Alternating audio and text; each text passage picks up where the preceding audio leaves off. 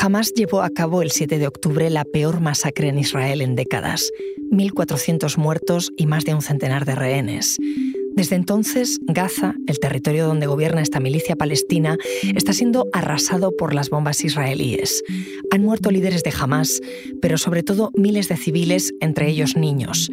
No pueden escapar porque Israel bloquea todas las salidas de la franja y el gobierno de Netanyahu ha cortado el agua y la electricidad porque dice que lo contrario sería ayudar a los terroristas. Soy Ana Fuentes. Hoy en el país, ¿qué supone jamás para los palestinos?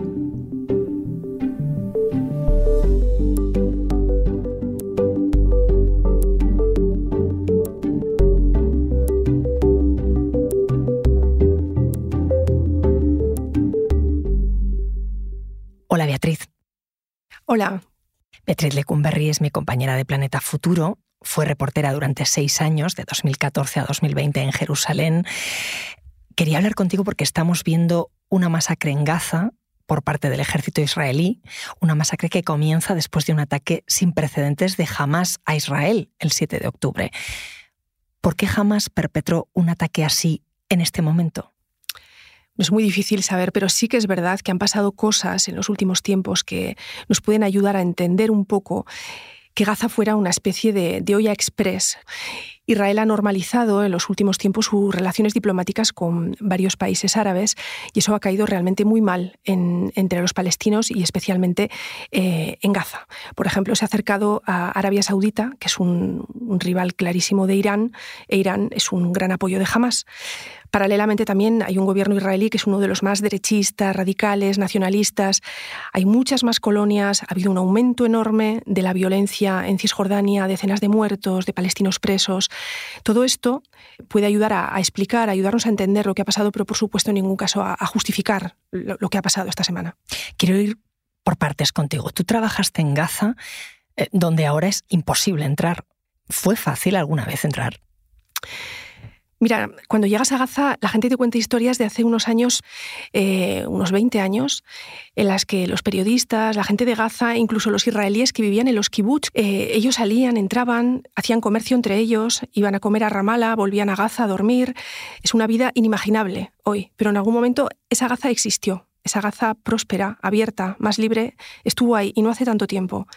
Ahora bueno, pues con la llegada de Hamas, eh, el bloqueo israelí, estamos hablando de 2007, las cosas se complican para los gazatíes, se complican para los israelíes, que ya no pueden entrar en Gaza, por supuesto, y eh, para los periodistas y personal humanitario, que somos básicamente las personas que queremos ir a Gaza.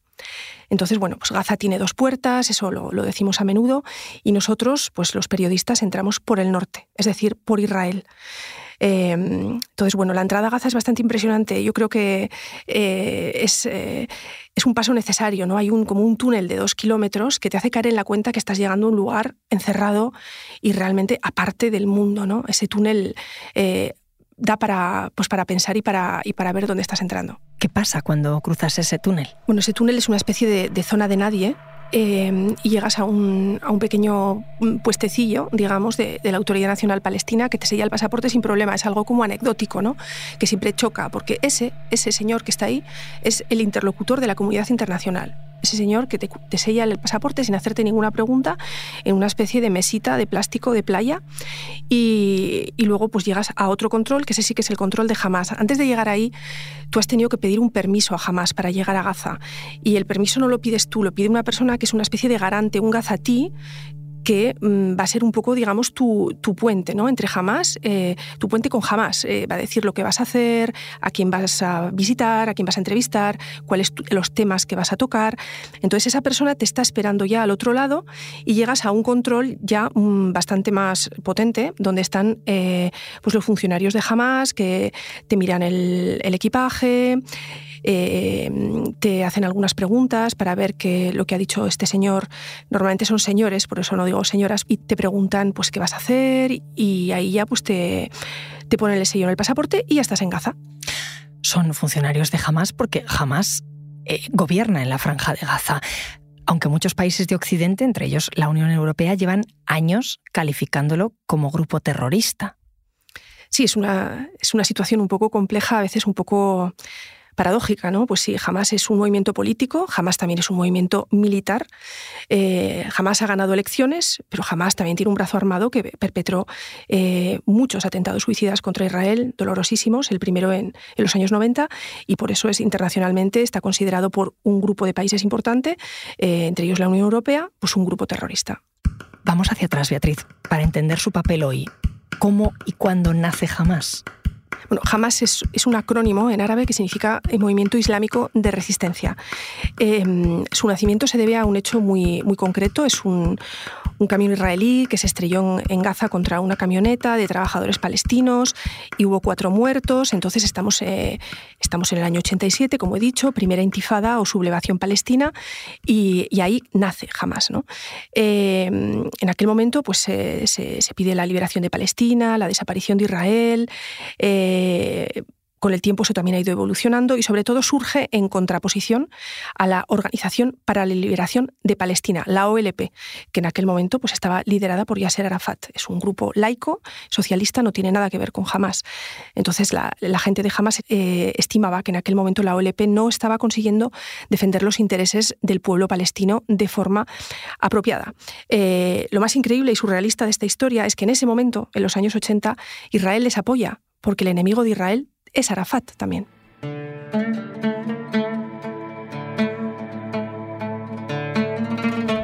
¿Y cómo les apoya?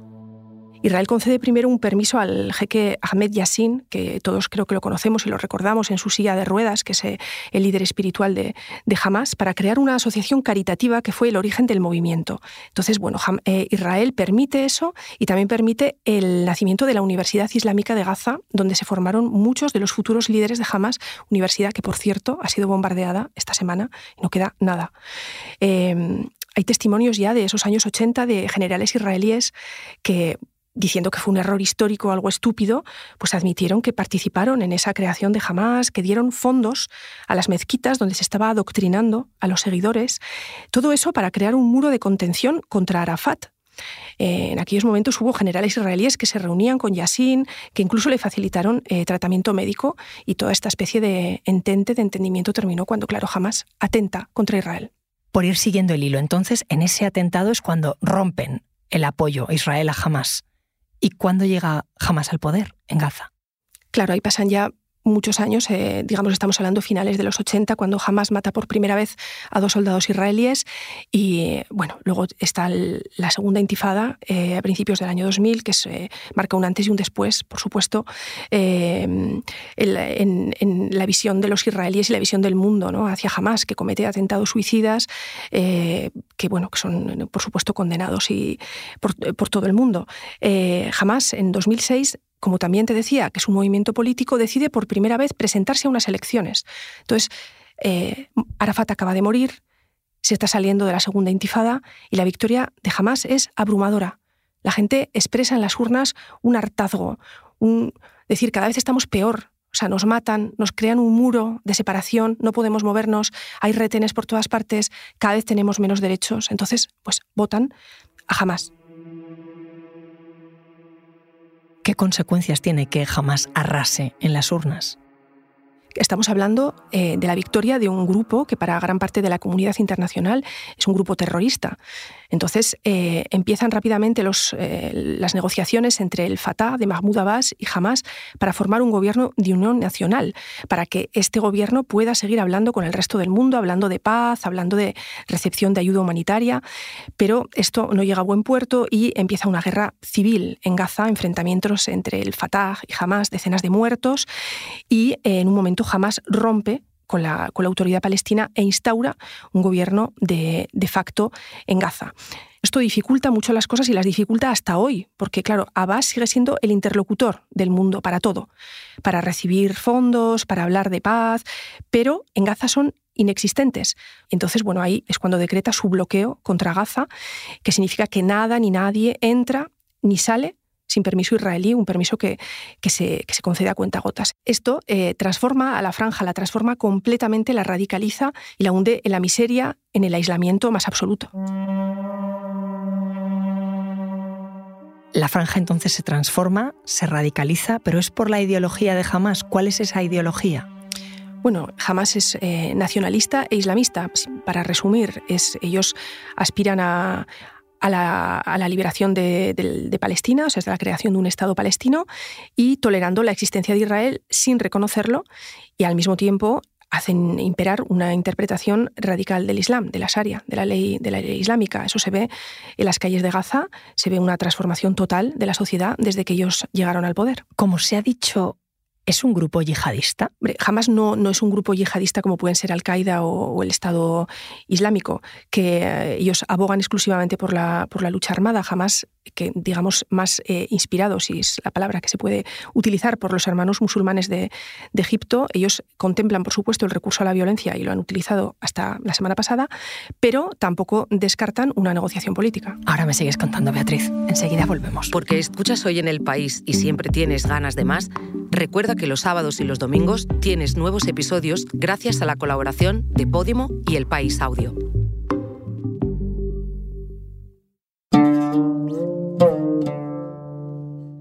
Estábamos charlando sobre la ideología de Hamas, cómo gobierna Hamas en Gaza bueno, decimos que, que, Hamas tiene un gobierno de facto, ¿no? ¿Esto qué quiere decir? Pues tiene ellos tienen el control de la calle, pero hay una presencia indispensable de la autoridad palestina en todas partes, porque al ser el único interlocutor válido, tú, por ejemplo, eres un palestino que necesita salir de Gaza porque estás enfermo y tú no te diriges a Hamas para pedir ese permiso, para que ellos lo canalicen a Israel, porque es que Israel no habla con Hamas, tú te tienes que dirigir a la oficina del Ministerio de Salud de la autoridad palestina presente en Gaza. Entonces, claro, esto es muy engorroso, pero esto es así. Entonces, bueno, jamás tiene policía, tiene ministros, tiene terminales de frontera, control de pasaportes, pero hay, digamos, un doble gobierno al que los palestinos ya en 17 años como que se han acostumbrado y, se manejan ahí entre las dos. Y em, jamás también lleva a cabo políticas sociales, hablabas de eh, hospitales o, por ejemplo, eh, ayudas a las familias. Por ejemplo, se me ocurre ahora mismo un hospital con un gran departamento oncológico que sí que es para todos el hospital mm, de Hamas, o sea que está vinculado y recibe fondos de Hamas. Pero sobre todo esta tarea en Gaza le compete a la ONU. O sea, en Gaza hay más de dos millones de personas, de las cuales 1,7 millones son refugiados o descendientes de refugiados que llegaron allá después del, del 48, tras la creación del Estado de Israel. Entonces, esta gente, la ayuda que recibe, sobre todo la ayuda de UNRWA, de la Agencia de la ONU para los Refugiados Palestinos, es UNRWA a los que les, da, les está dando salud, educación y les está dando una cesta de comida, al igual que otras instituciones internacionales como el Programa Mundial de Alimentos y ONGs de diverso tamaño.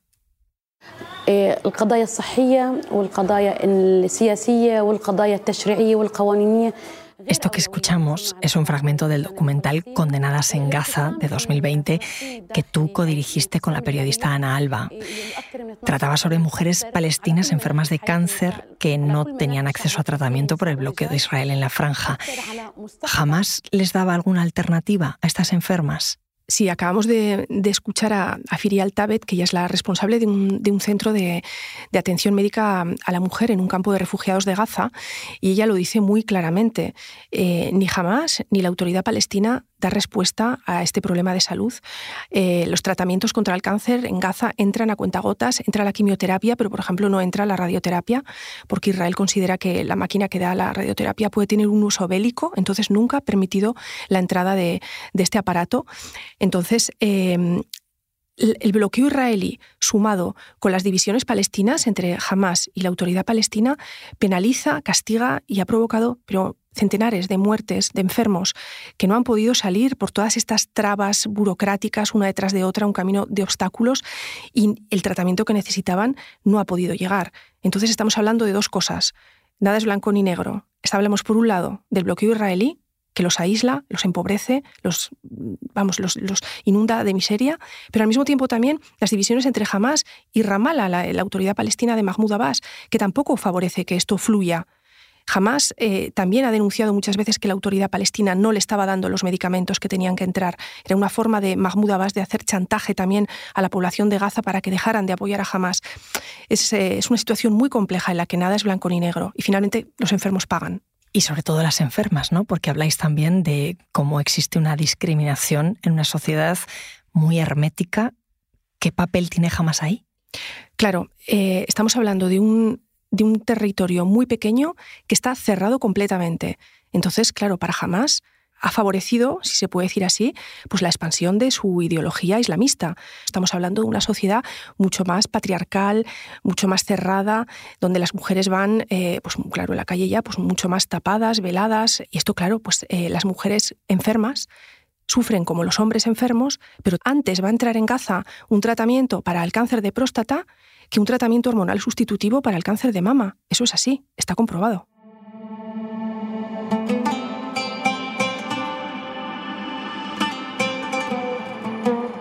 En ese círculo vicioso de ideología y bloqueo, en estos 16 años de gobierno de Hamas en Gaza, ha aumentado su base social. Es muy difícil saber lo que piensa realmente la, gente en Gaza y qué votarían si hubiera elecciones mañana.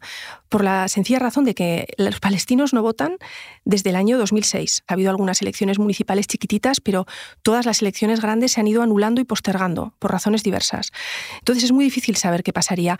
Sondeos recientes muestran que eh, Mahmoud Abbas e Ismael Haniyeh, que es el, líder de, de Hamas que está en Qatar, estarían más o menos empatados en intención de votos. Pero el apoyo a, Mahmoud Abbas sí que ha disminuido mucho, eh, tanto en, Cisjordania como en, como en Gaza. La gente ve que, no, pues que es un señor mayor, que no les da respuestas. Lo ven también muchas veces cómplice de algunas políticas israelíes. Em, la sociedad israelí muestra en estos sondeos una radicalización y, y, probablemente pues eso derivaría en un mayor apoyo a Hamas. Pero claro, estos son suposiciones, porque, como te digo, es que haría falta ver ¿Qué van a decir los palestinos cuando finalmente un día puedan ir a las urnas? Eso dentro de los territorios palestinos, pero ¿qué hay fuera? Eh, ¿Quién apoya a Hamas? Bueno, como comentábamos antes, financieramente Qatar, clarísimamente, que con el visto bueno de, Israel ha estado entregando fondos para pagar salarios y para comprar una especie de paz social en los últimos meses. Eh, Gaza ha estado bastante tranquila, relativamente tranquila, hasta, el, hasta lo que pasó eh, eh, el 7 de octubre otros países del Golfo también. Hay donaciones de, palestinos y de, personas mm, con nombre y apellido extranjeras que apoyan a, Hamas. Y en los últimos años también Irán, que le, ha suministrado al parecer formación y material bélico, y el eh, movimiento chiita libanés Hezbollah. Entonces, bueno, aquí hay una cosa curiosa, ¿no? Irán y Hezbollah, ambos eh, chiíes y Hamas de tendencia suní. Entonces, lo que muestra que eh, el enemigo común, es decir, Israel, pesa en este caso mucho más que las diferencias ideológicas entre ellos. Entiendo que es un tema muy complejo, pero no se puede asociar a los palestinos con Hamas. Bueno, es, eh, es estadísticamente imposible que en Gaza haya dos millones de miembros de Hamas. Eso es imposible. Por supuesto, es innegable el apoyo que, que jamás tiene en Gaza, pero cuando tú vas a Gaza y entrevistas a la gente, la gente está harta. La gente no quiere ni jamás, ni hay Autoridad Nacional Palestina, o sea, no quieren nada, ellos quieren vivir normal, quieren vivir como nosotros, quieren tener unos mínimos derechos que la gente de Gaza, menor de 18 años, que son la mitad de la población, no los ha conocido nunca. Has pasado mucho tiempo en Gaza trabajando y has conocido allá mucha gente. ¿Has podido hablar con ellos? Sí, he podido hablar con, bastantes eh, familias y conocidos, también representantes de, ONGs, abogados, cada vez menos, para serte honesta, porque mm, han salido con lo opuesto de sus casas, eh, algunos ya no pueden cargar el teléfono y otros no tienen conexión a Internet o no tienen electricidad. Eh, ayer hablé con con una, con una compañera periodista que estaba cargando el, móvil en el coche con todos los peligros que eso, que eso conlleva. Y bueno, el discurso es el mismo. O sea, es eh, de una tristeza y de una impotencia y de, y de una decepción terrible con la, con la comunidad internacional. ¿no? Una cosa es, eh, como bien decíamos aquí, jamás. Otra cosa son ellos. Ellos son civiles, están atrapados en el sur de la franja, no, no tienen a dónde ir y tienen también la certeza de que si esa puerta al sur de la franja se abre y se van, pues probablemente nunca puedan volver.